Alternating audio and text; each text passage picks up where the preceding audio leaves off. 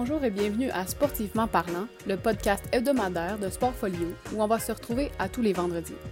Ici, on parle de l'univers du sport et de tout ce qui l'entoure. Je vais recevoir des athlètes, des entraîneurs, des membres de différentes organisations sportives et plusieurs autres. Rejoignez-nous chaque semaine pour connaître nos histoires, nos découvertes et nos perspectives sur le monde du sport. Moi, je m'appelle Émilie, je suis votre animatrice. Bonne écoute! Bonjour à tous, je suis aujourd'hui en compagnie d'Émilie Pellerin, qui est une adepte du kitesurfing. Euh, allô, M, ça va? Bonjour, ça va bien toi? ça va super bien, merci. Euh, ben écoute, M, je veux commencer directement euh, par savoir un peu c'est quoi ton parcours, puis qu'est-ce qui t'a amené à faire du kitesurfing? Ben, c'est kitesurf ou kitesurfing qu'on dit? Ben, les deux, là, dans le fond, kitesurfing, c'est comme le, le verbe. Là. le Ouais, kitesurf, c'est le sport. C'est bon. Donc, euh, ben, dans le fond, moi, j'ai euh, j'ai j'ai fait un voyage en Australie là, euh, en 2019. Puis, euh, j'ai je me promenais un peu partout. Puis, j'ai toujours voulu être comme une fille de plage, faire du surf, puis revenir vraiment profiter là, de, de la beach et tout. Puis, j'ai essayé de faire du surf en Australie et ça n'a vraiment pas été concluant. Euh, C'était catastrophique, pour dire en d'autres mots. Fait que après euh, avoir regardé vraiment le bon c'était quoi les autres options là, je me disais c'était pas question que je vive sur le bord de l'océan comme j'en ai toujours rêvé mais que j'en profite pas. Donc euh, j'ai vu là des des du monde qui faisait du kitesurf, j'avais jamais vu ça avant, j'avais aucune idée c'était quoi, j'ai juste vu du monde avec des gros cerfs-volants euh, rider sur l'eau, j'ai dit OK, ça a l'air intéressant, peut-être que je pourrais l'essayer. Fait que ben ça a bien à donner, là, il y avait des cours qui se donnaient où est-ce que j'ai été en Australie, fait j'ai décidé bon ben je vais euh, je vais m'initier à ça je vais faire un premier cours, puis j'ai tout de suite complètement tombé en amour avec le sport euh, dès les premiers. Là, euh, dans le fond, c'est que le kite, c'est vraiment puissant. donc, quand ça m'a tiré le premier coup, j'ai vu la puissance que le vent peut procurer, là, puis le kite, je suis tout de suite tombée en amour avec le sport. C'est vraiment, c'est vraiment intéressant comme, sport. Là. Hmm. C'est c'est quand même intéressant en plus que tu dis que t'as découvert ce sport-là un peu par hasard. euh, parce que toi, à la base, t'es pas. Tu sais, tu fais. Comme tu dis, là, t'as t'as- découvert ça récemment. Euh, toi, à la base, t'es une fille, ben, je- parce que je te connais, je le sais, là, mais t'es sauveteur, t'es une fille d'eau beaucoup. Mais euh, qu'est-ce que tu faisais avant ça? Parce que là, je sais, en te suivant un peu sur les réseaux, pis tout ça, que c'est vraiment là, ton. C'est ton number one sport aujourd'hui, là. Mais je sais aussi que c'était pas ça avant.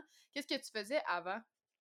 Effectivement. Euh, ben, dans le fond, moi, j'ai vraiment grandi là, dans tout plein de sports, mais jamais de spécialisation. Fait que j'ai vraiment, par exemple, au secondaire, j'étais dans un programme de sport euh, diversifié, là, vraiment un sport de un programme de santé générale. Euh, fait que j'ai vraiment tout essayé, tout touché, du vélo, euh, la rando, euh, bon, tout ce que tu peux penser, je les ai toutes faites. Puis euh, j'avais jamais, j'ai toujours voulu faire la compétition dans un sport. J'en ai fait légèrement, là, justement, comme tu parlais tantôt de sauvetage, natation. J'en ai fait un peu là, en sauvetage sportif. Euh, c'est quelque chose qui m'a intéressée, mais pas suffisamment pour euh, continuer là, dans cette euh, voie-là. Fait que j'essayais toujours un peu de trouver un sport dans lequel je pourrais me spécialiser. J'ai fait un peu aussi de snowboard, de snowboard cross de compétition, donc euh, les parcours là, avec euh, ben, c'est une course dans le fond là, avec des jumps et tout. Mhm. Euh, j'ai, je n'ai fait juste une saison parce que j'ai réalisé que c'était vraiment violent comme sport, c'était vraiment dangereux, puis là, j'avais pas envie de finir ma vie en fauteuil roulant. Fait que j'ai dit OK, peut-être pas, tu sais. Fait que je, je continue d'explorer, c'est c'est ça. J'avais pas non plus comme objectif là, de, de, de me rendre aux Olympiques dans aucun sport. Là. Moi, j'ai- j'aime bien ça, ex- essayer des nouvelles choses. Je suis, comme je dis, je suis, je suis excellente dans rien, mais comme descendre dans tout, bonne dans, dans tout. Fait que j'essaye, je suis une bonne débutante. Puis, euh, euh, dans le fond, là, euh, oui, l'eau, l'eau m'a toujours attirée, comme tu disais. là, C'est pour ça que moi, j'avais plus orienté au début vers euh, le surf, parce que je me dis, bon, parfait, tu sais, euh, l'océan, c'est vraiment quelque chose qui me parle. Mais euh, ouais, c'est vraiment pas facile le surf comme sport. Je dis pas que le kite est nécessairement plus facile, c'est en fait d'autres euh, éléments à considérer, là, étant donné que ça prend aussi en considération le vent, qui est un autre élément qu'on n'a absolument aucun contrôle dessus. Mais euh, pour moi, ça faisait une bonne combinaison parce que c'est très proche du snowboard comme technique là, de planche.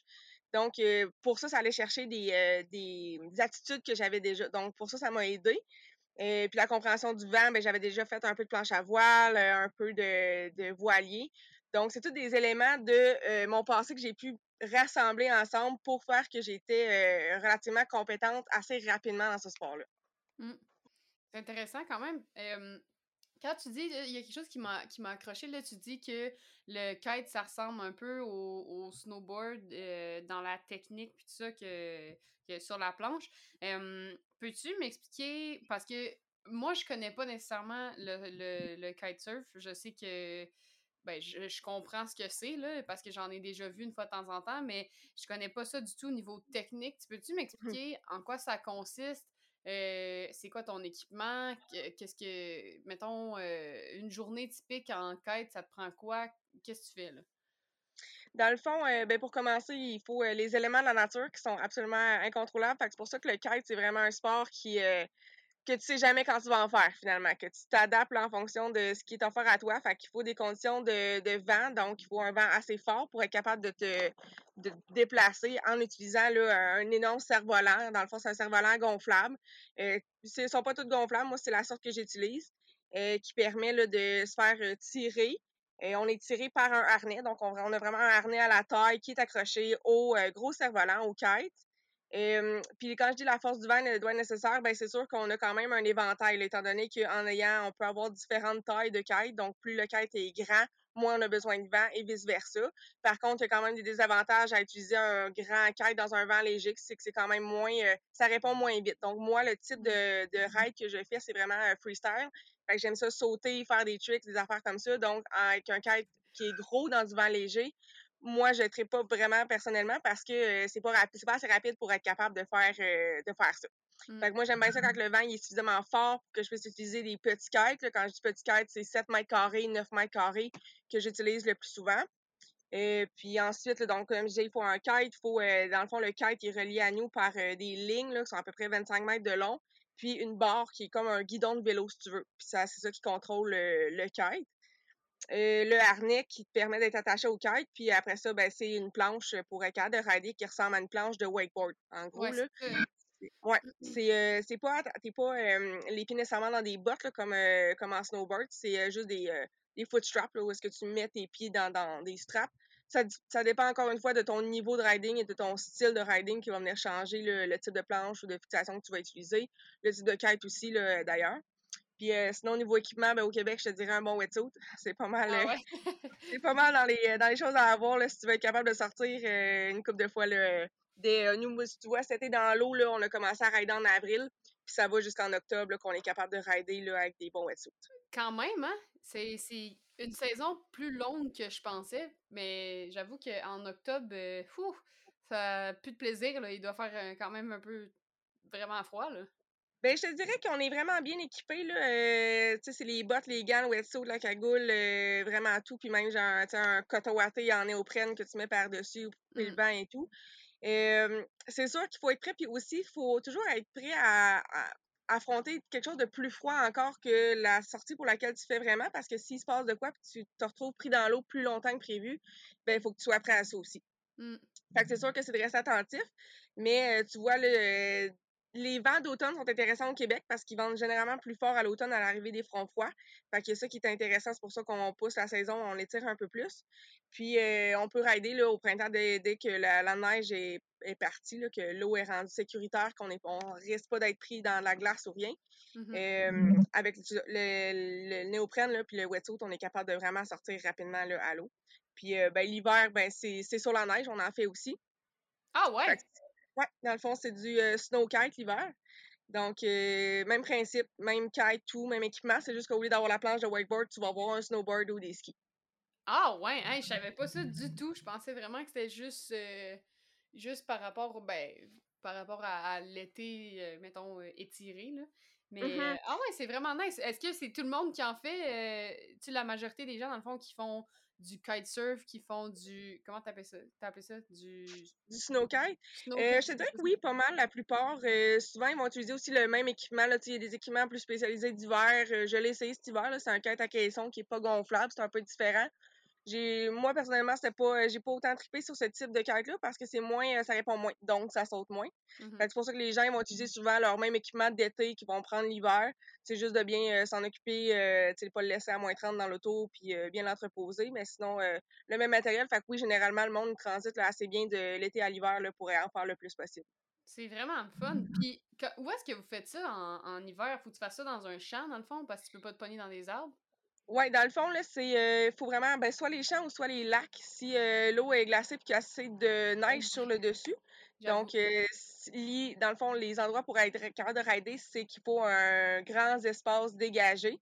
Euh, c'est possible aussi d'en faire dans les montagnes. Pas, j'en ai pas vu au Québec encore, mais j'ai vu, par exemple, des gens là, dans les Alpes, là, en, en Europe, s'amuser dans les montagnes avec les kites. C'est possible de même grimper des flancs de montagne en utilisant le kite comme un, un chairlift un peu. Là. Mmh. Donc ça, éventuellement, j'essaierai ça, mais ça n'a pas été. Euh, j'ai pas eu l'occasion encore cet hiver, étant donné que c'était ma première hiver aussi euh, euh, à essayer ça. Puis aussi, on parlait du vent tantôt. il faut un grand espace, mais c'est surtout qu'il faut que le vent arrive aussi d'un grand espace dégagé. Si le vent arrive d'une forêt ou d'une montagne, il va être très rafaleux. Donc, ça va être difficile de l'utiliser pour avoir du plaisir. Fait que c'est d'avoir des endroits où le vent va être orienté de façon à ce qu'il ne frappe pas trop d'obstacles pour arriver jusqu'à l'endroit où tu vas pratiquer ton sport. OK. Fait que dans le fond, euh, c'est relativement limité. Pas limité, mais comme faut que les, les, les conditions s'alignent pas mal pour que vous puissiez rider. Là. Ça fait. Toi, maintenant, cet été, tu as réussi à en faire combien de temps, euh, combien de fois à date? sais, en considérant que pour ceux qui nous écoutent, on enregistre euh, le 4 août. Fait que on est à peu près à mi-chemin dans la saison. Un peu mm-hmm. plus. c'est sûr que oui, tu l'as dit, les conditions, faut les rassembler tout en même temps. C'est euh, particulier. c'est surtout qu'apprécier au Québec, c'est pas euh, l'endroit le plus évident pour faire du kitesurf. Ça dépend encore une fois où au Québec. Euh, moi, dans le fond, ce qui s'est passé, c'est que quand je suis revenue de l'Australie, originalement, moi, je suis de, Sherbrooke, puis c'était pas l'Estrie, c'était pas une région très, très propice au kitesurf. Donc, ce que j'ai fait, c'est que j'ai déménagé au Saguenay-Lac-Saint-Jean pour euh, avoir accès au vent, parce que le, fjord crée un corridor de vent qui est particulier là, au Québec. Donc, euh, c'est un endroit qui est particulièrement venteux. Alors, euh, pour, pour ça, c'est vraiment ce qui m'a amené là, à, déménager. Puis, dans le fond, j'en ai fait là, autant sur le lac, sur le lac Saint-Jean qu'à l'autre bout, à la baie, là, passé Chicoutimi. Donc, c'est pour ça que je dis Saguenay-Lac-Saint-Jean. Je suis consciente que c'est deux régions, mais j'ai vraiment tout exploré. donc, j'ai perdu mon idée. Peux-tu reposer ta question? Oui, combien de fois t'en as fait à date? Ah oui! Donc, euh, euh, je te dirais, c'est dur à dire, mais à peu près deux fois par semaine en moyenne, je te dirais. Probablement plus parce qu'il y a aussi que j'enseigne le kite. Fait que des fois, il y a des plages de vent que je vais un peu manquer, que moi, c'est-à-dire que moi, je riderai pas, mais que je vais enseigner le kite là, mm-hmm. à, d'autres gens. Fait que je dirais rider à peu près deux fois par semaine ça, ça dépend tellement. Il y a des semaines que tu peux avoir euh, des, des, bonnes sessions de quelques heures par jour pendant quelques jours d'affilée. Puis d'autres semaines, ben, ça va être mort. Puis tu ne toucheras pas ton équipement pendant, pendant une semaine. Puis là, ben, tu vas faire du vélo de montagne. Hmm. Parce que toi, c'est ça que tu fais? Ouais, quand ils vendent pas, là, je fais ouais, randonnée, vélo de montagne. Là. OK. d'autres ah, Mais c'est le fun que tu puisses euh, combiner, tu sais, en sachant que le kite, c'est comme des conditions euh, particulières. Là. Mm-hmm je veux revenir sur quelque chose que tu as dit tantôt par rapport à, ton tempérament en, kitesurf. Toi, tu dis que tu aimes ça faire des tricks, des jumps, et tout ça. Est-ce que c'est dangereux? Puis genre, tu sautes haut, comment? Tu sais, mettons, je pense, tu parlais tantôt de, de snowboard. Euh, tu sais, quand les gens, ils font euh, un parcours, justement, dans le skatepark, puis ça, puis que la demi-lune, ça saute vraiment haut, puis quand ils se plantent, ça doit pas faire du bien. Euh, qu'est-ce que ça donne au niveau du, du kite, euh, tout ça, tu sais, clairement, comme, bon, l'eau, c'est pas aussi dur que quand tu tombes par terre, mais on le sait que l'eau, c'est très euh, meurtrier, entre guillemets, là, tu sais, tu veux pas rester pogné longtemps dans l'eau, tomber tout croche, tu sais, nous, en, en étant sauveteur, on est conscient des dangers, mais mmh c'est quand même plus intense dans ma tête que, que, que le sol. Qu'est-ce que t'en penses, toi? C'est sûr que oui, c'est un sport extrême, là, ça, il n'y a rien à donner, là-dedans. C'est, euh, c'est sûr que c'est, euh, il y a des dangers à considérer. Euh, les recherches demandent que le monde qui vont se blesser le plus en quête, c'est les débutants, par contre. C'est pas les gens euh, avancés, contrairement, mettons, à la planche à voile, que c'est le contraire. Plus que les gens vont être avancés, faire des tricks euh, plus extrêmes, c'est là qu'ils vont se blesser. Alors qu'en quête, c'est le contraire, étant donné que c'est plus au début, quand on n'a pas plus ou moins de contrôle du kite, que c'est là qu'il risque d'arriver des événements imprévus qu'on ne sera pas capable de gérer adéquatement. Euh, aussi, c'est que les dangers, c'est à l'atterrissage et au décollage, étant donné qu'on est sur la plage. Les accidents, généralement, c'est dans les roches, sur le sable que ça se passe et non pas vraiment dans l'eau. Il y en a eu, par contre, il y en a des accidents qui arrivent directement dans l'eau. Donc, oui, des gens qui vont faire des sauts et qui vont euh, manquer leur atterrissage. Et effectivement, qu'avec la hauteur, l'eau devient comme du béton. Donc, euh, quand tu es rendu à une certaine hauteur, ça ne change rien que tu sois au-dessus de l'eau. L'impact va être le même que de tomber là, sur de l'asphalte. c'est sûr qu'on a des équipements de protection là, comme en snowboard, on a des casques, des vestes d'impact des choses comme ça qui peuvent euh, nous aider. Euh, moi, c'est sûr que ça fait pas très longtemps que j'en fais, ça fait à peu près un an et demi, donc euh, mes sauts sont pas encore si extrêmes, quoique dans moyenne, mes sauts, c'est à peu près 10 pieds, et le plus haut que j'ai été, c'est 30 pieds. Fait que c'est quand même. 30 pieds, oh my god! Hey, 30 pieds, ouais, c'est quand même intéressant. Là. Tu peux pas perdre le contrôle à ce moment-là, disons. Veux-tu m'en parler un peu de. Parce que je suis, par pure curiosité, là, peut-être qu'on divague un peu, là, mais de tes, de tes sauts, justement, de tes sauts extrêmes, qu'est-ce qui se passe dans ta tête quand t'es dans les airs? T'as-tu peur? Qu'est-ce que tu fais? Qu'est-ce que. Parce que être 30 pieds dans les airs, par-dessus de l'eau, il y a un courant là-dessus, tu te fais contrôler par le vent, tu es ultra à la merci des éléments. Là. Comment, euh, comment tu te sens par rapport à ça? Oui, puis c'est sûr que le kite, c'est pas un parachute non plus. Donc, euh, il y a du monde qui s'imagine, ben, t'es dans c'est pas grave, t'as juste à, te laisser descendre avec ton kite. Non, parce que c'est euh, pas suffisamment gros pour te retenir comme un parachute. Puis c'est vraiment en le bougeant là, que ça te permet de ralentir ta chute ou ta descente. Et quand je saute, c'est sûr que moi, mon but, c'est toujours d'aller le plus haut possible. Il y a toujours euh, l'adrénaline parce qu'il faut, euh, faut, faut, que tu décides de l'envoyer ton quête pour justement te faire décoller. Là. Il va pas euh, juste soudainement te faire de la lévitation. Si ça se passe, c'est qu'il y a trop de vent, il faut que tu changes ton quête. Donc, c'est c'est un mouvement volontaire que tu dis, bon, parfait, je me garoche, j'y vais. C'est sûr qu'avec, bon, tu prends l'expérience, tu évolues au fur et à mesure de ton nice que tu as sur le kite. Et rendu à bon 30 pieds, euh, c'est sûr que c'est pas à ce moment-là que tu veux euh, manquer ta shot, mais c'est le fun. Euh, plus tu gagnes la hauteur, plus c'est le fun parce que plus que tu as de temps dans les airs, donc plus que tu as le temps de justement faire un grab, un, truc, virer, virer à l'envers ta planche, peu importe, que tu peux essayer différentes, différentes choses. c'est sûr que aussi avec l'expérience, tu deviens que tu n'as plus besoin de regarder ton kite puis juste le sentir. Tu es capable de savoir où est-ce qu'il est dans les airs puis quelle manipulation tu as à faire pour ralentir ta chute ça arrive que tu vas arriver plus vite dans l'eau que prévu. Là, c'est juste, ben, ça devient un peu comme un atterrissage là, euh, en snowboard des fois quand on manque le landing. Mmh. Ça revient un peu à ça. Des fois, ça peut être raide. Il y a toujours l'option si ça arrive euh, souvent dans les airs, si tu perds le contrôle, tu peux prendre la, décision de lâcher ta planche, donc ta, ta kick de tes pieds pour atterrir euh, juste comme en plongeant dans l'eau, les pieds premiers, là, un saut, un saut droit dans l'eau, ce qui aide à amortir l'atterrissage. Et ça arrive encore que je, je manque euh, je manque mon coup, comme on dit la semaine passée, justement, j'ai essayé un nouveau truc et j'ai pris une très mauvaise décision en plein dans les airs.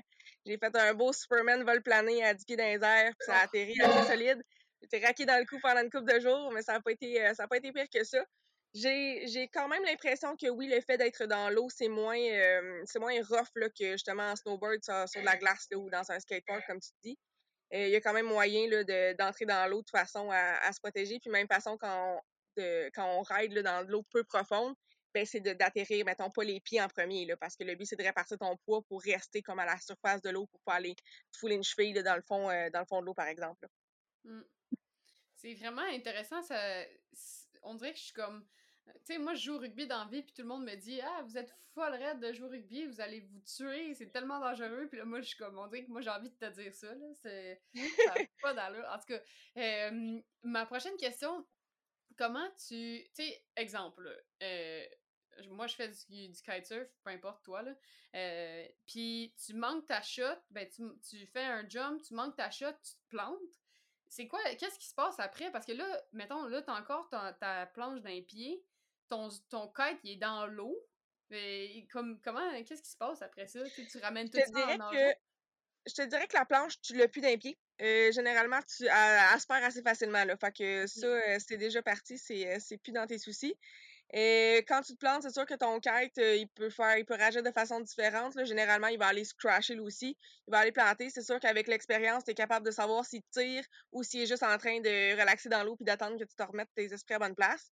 Et c'est sûr qu'il y a des systèmes de sécurité, donc il y a des étapes à suivre de sécurité pour procéder si jamais on perd le contrôle du kite, et on se fait tirer, on se fait tirer sous l'eau, peu importe, ou dans une zone de danger. Il y a un largueur rapide, donc on est capable très rapidement de, d'enlever la puissance du kite, fait qu'il nous tire plus du tout. Euh, il y a aussi un largueur qui permet de complètement se débarrasser du kite. Donc, si on est attaché, mettons, il y a un bateau qui passe dans nos lignes, peu importe, euh, on peut carrément se défaire là, du kite se retrouver juste nous dans l'eau à, nager. C'est sûr que le plus grand danger, je te dirais, c'est si on se retrouve inconscient dans l'eau, mais ça, c'est comme tout sport nautique. c'est sûr qu'on ne ride pas seul. On est toujours avec d'autres gens. On avertit quand on va rider. On est une communauté aussi qui se tient beaucoup. L'autre fois, quand je me suis plantée, il y a quelqu'un qui est venu me voir tout de suite pour dire T'es-tu correct? Tu as besoin d'aide? Fait que je pense que c'est basé beaucoup sur l'entraide qui fait que ça, ça rend le sport euh, relativement sécuritaire.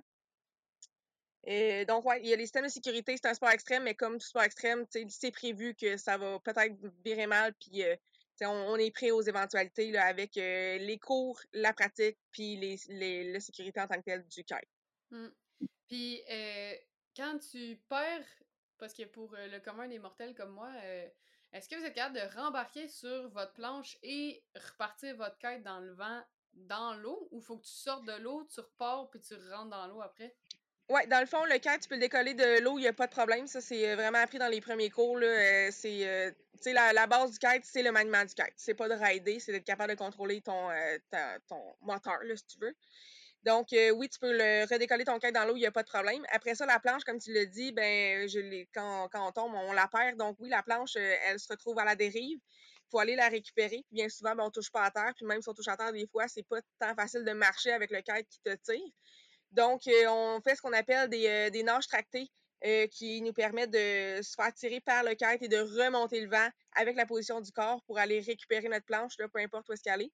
Donc, il y a moyen de se déplacer là, sans la planche pour aller soit la, retrouver ou retourner en, sécurité, là, simplement en se faisant tirer là, par le kite, nous autres seuls dans l'eau. OK. Ah, ben c'est nice. Euh, c'est le fun que. C'est surtout pour les débutants que j'imagine qu'ils se plantent quand même souvent. C'est le fun que, que tu puisses comme repartir simplement au lieu de toujours sortir parce que après ça, pour les débutants, euh, sinon ils font juste sortir tout le temps. Non, des fois, on est vraiment loin dans l'eau, puis euh, c'est, c'est pas le but non plus d'être obligé de revenir à chaque fois. tu l'as dit, les débutants, ils se plantent beaucoup, ils perdent leur planche, mais moi, je la perds euh, à chaque fois que je vais rider ma planche parce que j'essaie des nouvelles affaires, je des nouveaux tricks, fait que je me plante tout le temps. Fait que c'est vraiment important de les apprendre, ces bases-là de, de nage tracté. Puis des fois, les gens, ils passent un peu trop vite sur ces, euh, sur ces bases-là. Ils ont juste le goût d'aller rider.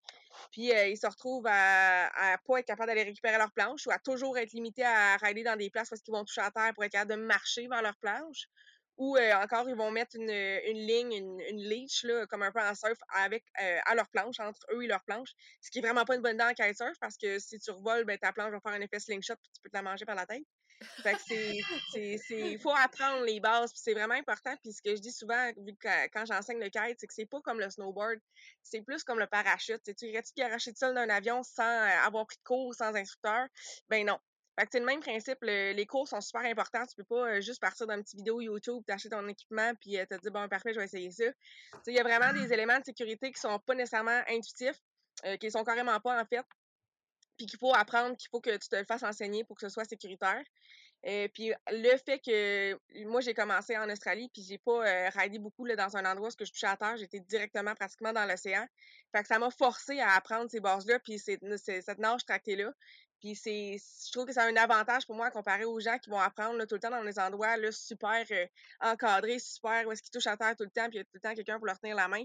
Mais à un moment donné, tu te mets dans le bassin, tu t'essayes, tu touches pas à terre, puis c'est là que tu vas apprendre, puis tu vas, tu vas faire aussi des erreurs, mais que ça va te permettre d'après ça d'évoluer encore plus.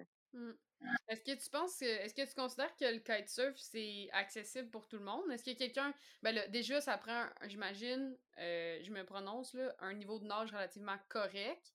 Euh, mettons un junior 10 là, à la limite, ou genre un nager pour survivre là, pour, euh, pour utiliser du langage technique, mais tu sais, évidemment, c'est sûr que ça te prend, faut que tu regardes de nager comme du monde, mais est-ce que le commun des mortels qui a envie d'avoir de, un peu de sensation forte peut faire du kite? Oui, c'est hyper accessible, puis vraiment pour tous les âges, je te dirais euh, de 12 à 77 ans, puis on en voit vraiment de tous les âges. Euh, je dis 12 ans parce que plus jeune que ça, c'est que c'est un peu plus difficile au niveau de la compréhension du kite, du danger, de, de tout. Souvent, les enfants plus jeunes, c'est qu'ils vont venir de parents qui font du kite. Fait que là, ils savent c'est quoi déjà, puis euh, ils, en ont, ils en ont déjà vu. Euh, et euh, plus âgés, euh, oui, on envoie énormément. Là, je donne des cours à des personnes, là, cinquantaine, soixantaine, il n'y a pas de problème pour ça. c'est accessible à tous. Je te dirais ce qui est limitant. Bon, la nage, pas tellement. Faut des bases, comme tu dis. Oui, il faut être à l'aise dans l'eau. Je te dirais que c'est plus ça l'élément clé, c'est qu'il faut pas paniquer dans l'eau parce que oui, tu vas être dans une situation, tu vas être amené à dans des situations parfois où tu n'auras pas beaucoup de contrôle. et on se fait pas nécessairement tirer en dessous de l'eau, mais ça, ça, tu veux qu'on se fasse tirer. Puis oui, il faut être à l'aise. C'est sûr qu'on on réussit avec une veste de flottaison, un habit néoprène qui flotte aussi dans l'eau. Donc, pour ça que tu n'as pas besoin de temps de savoir nager tant que tu as ta veste, ton, ton néoprène, mais ça l'aide à maintenir une bonne position du corps dans l'eau pour être capable de, de rider et être capable d'aller où est-ce que tu veux euh, aller. Euh, puis au niveau accessibilité aussi, euh, euh, ça, ça, peut concerner aussi le budget. C'est quand même pas un sport qui, qui est donné. le kite, il y a moyen de rendre ça accessible. Il y a une belle communauté de, de au Québec est partout dans le monde pour le matériel usagé. Donc, il y a moyen de s'équiper à relativement moindre coût. Mais par contre, c'est vrai que si on veut s'y mettre au kite, il faut être prêt à s'investir au niveau autant des leçons que de l'équipement relativement récent. Là. Je recommande pas aux gens d'aller euh, s'équiper dans des équipements très vieux. Là. Ça a beaucoup évolué là, au niveau de la technologie. Euh, puis aussi les systèmes de sécurité. C'est pas la même chose pour faire du kite euh, aujourd'hui qu'en 2006. En 2006, c'était quasiment une mission suicide. Là. Fait que c'est, c'est, bien différent. Là. J'aime ça comment il n'y a pas de, a pas de demi-mesure. C'est comme, ah, en 2006, t'allais mourir, mais là, aujourd'hui, c'est chill.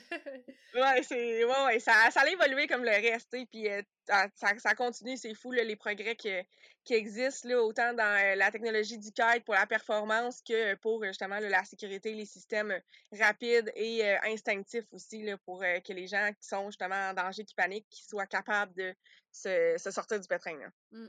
Je, par curiosité, mettons, ça coûte combien un équipement complet? Exemple usagé. Là. Moi, demain matin, je veux faire du kite, euh, puis je m'équipe usagé de A à Z, relativement récent parce qu'on suit tes conseils puis on veut pas mourir. Mais euh, ça, ça, ça, me coûterait, combien en tout? Je te dirais que c'est très dur à dire. Tu peux avoir vraiment des bons deals, euh, comme tu peux dire, bon ben parfait, moi j'achète du 2021, puis là, ça va coûter un bras. Euh, je te dirais qu'autour, là, entre 1000 et 2000, ça, ça va être pas mal ton budget. C'est sûr qu'il y a beaucoup de matériel. Il y a le kite, euh, la barre, le harnais, le wetsuit, la pompe, la planche, et après ça, un casque, une veste. C'est beaucoup de choses, c'est beaucoup de matériel. Euh, puis comme tu dis, ben tu veux pas avoir quelque chose qui, qui, est trop qui est trop vieux, mais quoi que moi j'ai commencé avec quelque chose d'assez vieux. C'était sécuritaire pareil, dépendamment des marques, des marques qui ont été plus à jour plus rapidement donc, j'ai commencé avec du vieux parce que quand tu commences, tu vas crasher ton kite puis tu veux pas que tu veux pas crasher le, la belle voile flambant neuve qui sort du magasin. Mmh fait que c'est bien correct de commencer avec de quoi de, de plus vieux, tu pour te mettre dans, dans le sport. Puis en plus, ben, ça te permet de savoir un peu plus ce que tu recherches, ce que tu veux. Il y a différents types de, de kites pour différents types de, de riding aussi. Fait que tu peux te spécialiser après ça vers ce que tu aimes. Mais je te dirais là, que sans les cours, là, dans, entre 1000 et 2000, c'est pas mal réaliste comme budget. OK. Puis les cours sont pas obligatoires? Ils sont pas obligatoires, mais sont très fortement recommandés. OK. Si euh, tu euh, poses la question dans les dans les euh, forums, là, disons Facebook de Kitesurf, c'est sûr que tu vas te faire garocher 10 000 commentaires de va prendre un cours pour commencer. OK. Parce que j'imagine que les gens qui prennent pas de cours, un, ils savent pas ce qu'ils font, puis ça devient un peu dangereux pour eux et pour les autres aussi. C'est un peu quelqu'un qui, qui se dit Ah, moi, je suis capable, je vais le faire tout seul, puis finalement, qui fait un peu tout croche. Exactement. C'est aussi, euh, tu sais, c'est dans, c'est dans l'idée que le kitesurf, comme plusieurs sports, c'est une communauté. Puis c'est aussi l'image de la communauté puis l'image du sport. Tu sais, on veut pas euh, faire euh, en sorte que le monsieur, madame, tout le monde pense que c'est un sport de, de mongol qui, qui est pas sécuritaire puis c'est du gros n'importe quoi. C'est un sport qui peut être très, très bien encadré puis très bien enseigné puis appris de façon vraiment sécuritaire. Puis c'est pour ça qu'on veut pas que le monde aille faire les cowboys puis s'essaye par eux-mêmes. Puis de toute façon, moi, je trouve ça plus peut-être intelligent d'aller investir dans des leçons où est-ce qu'on va te prêter l'équipement, qui va être de l'équipement récent, qui va être en bon état, puis qui va te permettre de vraiment apprendre adéquatement et de façon sécuritaire, plutôt que d'aller mettre ton argent dans l'équipement que tu connais absolument pas ce que tu achètes, tu sais pas ce que tu recherches pour aller t'essayer par toi-même. Fait mmh. acheter pour 1000 pièces d'équipement quand tu aucune idée si tu vas aimer le sport, si tu vas aimer ça, puis si tu si achètes la bonne affaire, ben c'est peut-être plus, plus intelligent d'aller prendre une leçon qui vont tout te fournir là, pour que tu puisses justement avoir une bonne initiation. Là. Mmh. Je suis 100% d'accord avec ça. Informez-vous, prenez vos cours avant de vous lancer dans n'importe quoi parce que non seulement c'est dangereux pour vous, c'est dangereux pour ceux qui en font comme tu dis, c'est mauvais, entre guillemets, pour l'image du sport quand il y a un mmh peu n'importe qui qui, qui qui, fait n'importe quoi. Fait que Bref, euh, je vous encourage. On en reparlera à la fin. euh, Peut-être faire un, un- pas de la pub, là, mais comme que tu puisses placer ton mot un peu sur euh, où est-ce que toi tu donnes tes cours et tout ça. Mais avant ça, je veux qu'on parle de l'article qui est sorti, sorti sur toi. euh, par rapport à, si je me trompe pas, c'est que tu as traversé le lac Saint-Jean. Ben, je te laisse, je te laisse Ouais. la vedette. là. Vas-y, explique-moi ça. Ouais, exactement. Ben, euh, vu qu'on est pas, on était pas mal restreint là, dans les, euh, les aventures ou les expéditions qu'on peut faire avec le COVID, euh, ben c'est ça. Ben, je l'ai déjà dit, j'ai déménagé au euh, Saguenay. Déjà là, ça a fait un peu changement de, de mon de mon parcours habituel de où j'avais grandi à Sherbrooke. Et puis là, ben, je me cherchais, bon, c'est quoi les prochaines folies que je pourrais faire pour, pour ben, la prochaine aventure, bref. Donc, euh, c'est ça, moi mon ami, on jasait, puis on se dit, hey, euh, ça se fait-tu traverser le lac Saint-Jean euh, en kitesurf? On est l'hiver, là, hein, on est sur la glace, donc euh, c'est, euh, on parle de snow kite ici. Et puis, je me suis renseignée auprès de la communauté locale. Il y a vraiment une belle communauté au Saguenay-Lac-Saint-Jean. Là, c'est Air Libre, le club, puis c'est vraiment une, communauté la plus structurée que j'ai vue au Québec. À date, le monde, il y a beaucoup d'entraide, puis beaucoup d'informations aussi là, qui, est, qui partagée sur cette commu- communauté-là. Donc, euh, on m'a dit oui, ça se fait. Il faut juste que tu sois préparé. Il faut que tu sois équipé niveau euh, sécurité, là, euh, GPS, euh, les, pour rester au chaud, donc les, couvertures d'urgence, peu importe, système de communication. Mais ça se fait. En une journée, le monde dit bah, ça peut te prendre à peu près. Ça varie là, entre 2 et 4 heures que le monde disait pour faire euh, la traversée. Et on parle aussi en downwind. Donc, en downwind, c'est qu'on ne va pas remonter le vent, on va pas être contre le vent, mais on se serait vraiment euh, porté sous le vent, on descend, comme on, comme on dit. Mais par contre, en quête, tu peux jamais être complètement dans la même direction que le vent. Tu es toujours en, en angle par rapport au vent. Donc, nous, on a vraiment pris un vent qui n'était pas nécessairement le vent idéal pour euh, ce qu'on voulait faire, mais c'est un vent qui allait d'ouest en est, donc de d'Olbeau-Mistassini, euh, carrément à l'ouest du lac, jusqu'à euh, euh, au Saint-Gédéon, à l'est du lac. Donc, on ne pouvait pas descendre en ligne droite de, l'ouest en est, étant donné que le vent y était en ligne droite. Donc, il fallait vraiment procéder en Z, en zigzag, tout le long. Donc, euh, le lac en longueur, je me souviens plus exactement c'est combien en ligne droite, mais nous, notre parcours, ça nous a pris 67 km pour faire le zigzag du point de départ jusqu'au point d'arrivée. Et mon ami est en ski, moi j'étais en snow. Et il faut dire que mon ami est plutôt cowboy, encore plus téméraire que moi. Il avait fait euh, du kite seulement deux fois dans sa vie, deux, trois fois. Et c'est la deuxième fois qu'il faisait du snow kite de sa vie. Jamais fait ça avant. Fait qu'un vrai cowboy, deux, euh, deux, euh, deux téméraires euh, qui s'est lancé dans, dans l'aventure.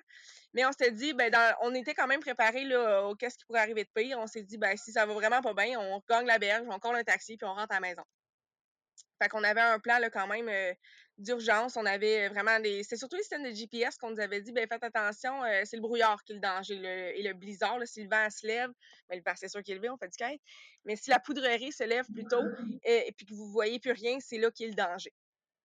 Fait qu'on avait bon parfait, en étant en ayant des batteries de, de spare avec nos, euh, nos cellulaires et tout, on était capable de s'en sortir peu importe ce qui arrivait. Fait qu'on a commencé euh, vers midi, là, une super belle journée d'hiver, un vrai, euh, une vraie journée d'hiver au Québec, un beau moins 25 degrés. Froid, mais beau soleil. Il ventait, mais dégagé, dégagé comme une journée vraiment magnifique. On a commencé notre traversée environ à midi. Et on a fait à peu près pendant une heure, une heure et demie avant notre première pause. Puis on s'est arrivé, on s'est arrêté à un moment, bon ben parfait, ça fait comme une heure, une heure et demie qu'on ride, on doit être pas pire avancé, tu sais. On regarde notre GPS, chacun de notre bord, on regarde notre cellulaire, on était à un sixième de la traversée. Ça faisait à peine, on avait à peine commencé. Les deux, on a pas osé le dire à l'autre à quel point que ça avançait pas vite notre affaire, puis qu'on n'allait pas finir à soir. Là. fait qu'on a comme fait, bon, ok, parfait, on continue, ça va bien. Mais les deux, on était comme, Hi, ça va pas bien, là, on va pas assez vite. Parce qu'il faut dire que j'avais jamais fait non plus de downwind. Fait que c'est particulier aussi, le type de riding est un peu différent là, quand t'es vraiment, euh, tu descends sous le vent. Puis euh, on dirait que ça nous a comme donné un, petit coup de pied dans derrière. Puis là, on a comme dit, OK, il faut accélérer, let's go. Il faut poigner la twist, là, puis il faut comprendre comment ça descend dans le vent parce que sinon, on n'arrivera pas à soir. Puis après ça, ça a mieux été. On a vraiment été capable de descendre beaucoup plus rapidement. On a compris un peu plus les principes, les façons de rider, procéder en slalom là, plutôt qu'en qu'en Z, peu importe, faire louper notre kite pour, euh, pour aller générer de la puissance. C'était quand même un vent léger. Le vent il a augmenté graduellement au cours de la journée, fait que ça a parti aussi le lendemain, étant donné que le vent était léger, puis ça, ça a permis d'aller plus vite aussi, euh, plus qu'on avançait. Puis euh, on a quand même eu aussi une petite euh, mésaventure à cause que, le, vu que le lac c'est très grand, ça forme des, euh, des, plateformes, on va dire, de glace qui s'entrechoquent, puis ça vient créer des espèces de murs de glace en plein milieu du lac. On en a, on a traversé une. Ça fait vraiment un gros mur. Donc, moi, je suis capable de sauter en quête, mais pas mon ami, mais étant donné qu'il commençait. Fait que lui, c'est, on, on s'est arrêté sur le bord du mur pour regarder euh, c'est quoi nos options. C'était pas très haut, là. Je te dirais à peu près un, un mètre et demi de haut de morceaux de glace. Fait que, ça mmh se passe, ça se traverse là, euh, relativement bien. Euh, mais étant donné qu'il faisait très soleil cette journée-là, il y a eu un phénomène qu'on a découvert, qu'on savait pas qu'il existait quand il fait aussi froid. C'est que les rayons de soleil ils pris entre la couche de neige puis la couche de glace, qui vient former une couche d'eau entre la neige puis la glace. Fait que moi, j'étais assis dans, dans la neige, en train de discuter avec mon ami pour savoir comment on allait traverser le mur. Puis je me suis rendu compte que j'étais en train d'être. Je suis assis dans une flaque d'eau.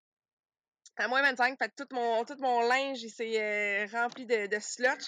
Fait que je me suis levée en panique. J'étais comme, mon Dieu, il fait moins 25, c'est pas le temps d'être mouillé bord en bord. Fait que je me suis levée, je devais avoir deux pouces de glace en collé en dessous de mon snowboard, sur mes fixes, mes pantalons. C'était, ça a jamais là, tout d'un coup.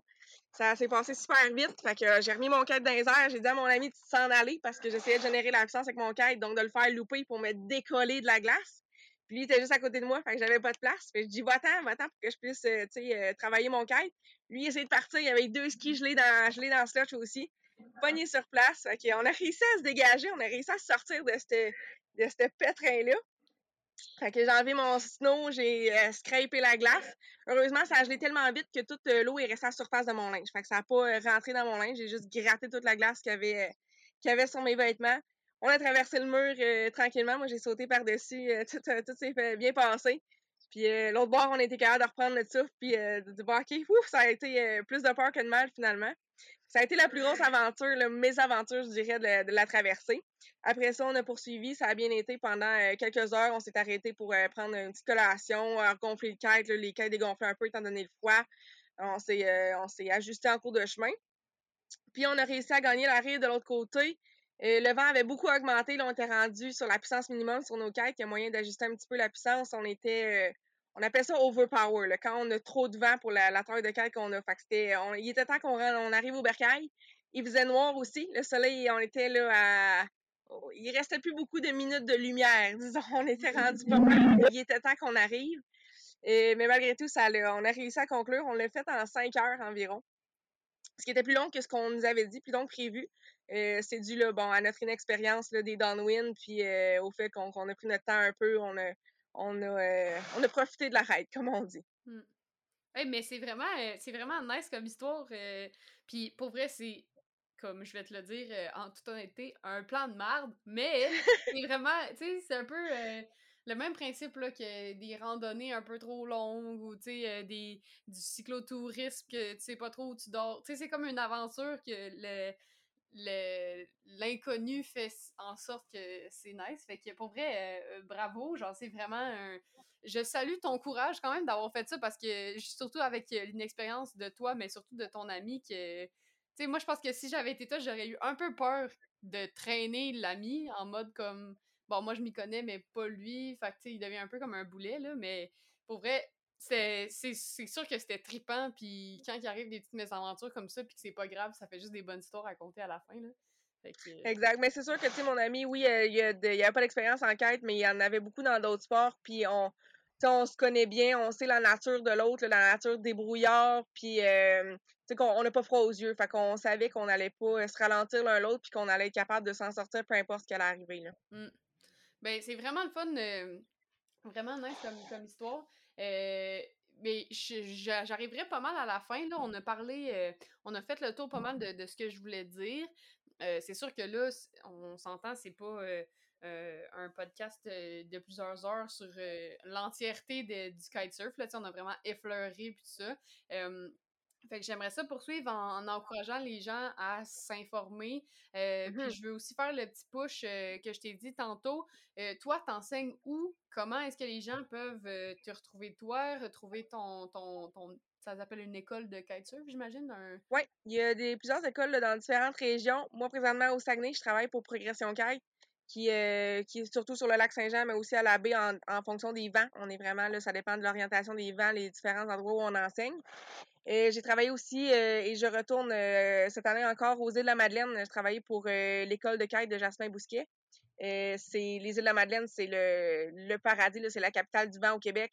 C'est incroyable à l'automne, ben, à longueur d'année, mais principalement à l'automne, les vents là-bas, c'est complètement malade. On ride cinq jours sur sept et, toute la journée, ça arrête pas. Donc oui, ça c'est deux, deux super bonnes écoles. C'est sûr qu'il y en a d'autres en région. Il y a plein d'autres bons instructeurs. N'hésitez pas à faire vos recherches sur, Internet, surtout Facebook. C'est souvent des petites écoles, petites entreprises. C'est pas des gros des grosses entreprises. Donc, par Facebook, les communautés, c'est par là que vous allez vraiment trouver votre information. groupe Facebook, là, il y a kiteforum.ca discussion, qui est un kite, un groupe de quête de partout au Québec. Donc, dépendamment de votre région, vous allez pouvoir trouver les écoles qui offrent les, services dans votre région. Et puis, ça ressemble à ça. Mmh, ben, écoute, j'encourage les gens, si vous êtes un peu casse-cou, ça vous tente de faire, de découvrir un nouveau sport qui vous amène en plein air, dans l'eau, sur le bord de la plage, tout ça, ben, vous, je pense, en tout cas, de ce que j'en connais maintenant, après nos quelques minutes de, de discussion, ben, je pense que vous allez trouver votre trip là-dedans. fait que voilà, faites vos recherches. M, je veux finir un peu avec. Ce que je fais d'habitude, c'est que je lance la parole à l'invité un peu avec un mot de la fin. si tu as quelque chose que tu veux dire, une genre de morale ou quelque chose que toi que tu as reconnu, retenu excuse, dans ton parcours, puis que tu veux que les gens soient au courant de ça, ben, je, te, je te passe la parole à l'instant. Tu sais, moi, je te dirais, on a tous déjà rêvé quand on était jeune, ou peut-être que je suis la seule folle qui a pensé ça, de, se dire, on va, on va sauter du toit de la maison pour voler. Tu on a toujours un peu ce rêve de voler-là quand on est jeune. Puis le kite, c'est vraiment ça que c'est, à la seconde où c'est venu me tirer, c'est ça que ça m'a amené. C'est vraiment la magie de voler, de se dire, hey, j'ai le contrôle sur la hauteur où je vais, puis de sauter, puis d'être soulevé dans les airs de même par le kite. C'est tellement quelque chose de différent que si les autres sports t'amènent pas. Puis euh, qui vraiment, là, c'est quelque chose à essayer. C'est différent vraiment.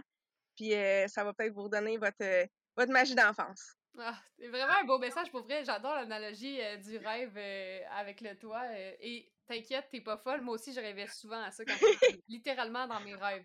Genre, quand je m'endormais, je, rêvais que je volais. En tout cas, bref, petite parenthèse de vie, mais tu n'es pas la seule. Puis je pense qu'il y a plusieurs personnes qui nous écoutent aussi qui vont pouvoir relate à ça. Donc, faites vos recherches si ça vous tente d'essayer le kite. J'imagine que c'est un. Ben, en fait, je sais que c'est un sport qui est très peu connu et qui gagne à être connu. Fait que voilà, donc c'est fait pour tout le monde. Puis informez-vous, inscrivez-vous, prenez des cours surtout, puis tripez avec la gang de, de kitesurf. Fait que, M, euh, on se laisse là-dessus. Fait que je te souhaite euh, une, bonne fin, une bonne fin d'après-midi. Puis euh, on se reparle bientôt. Je vais te suivre sur les réseaux, c'est sûr et certain, pour voir tes, tes, prochaines aventures un peu folles. Merci beaucoup. Bye, là. Salut.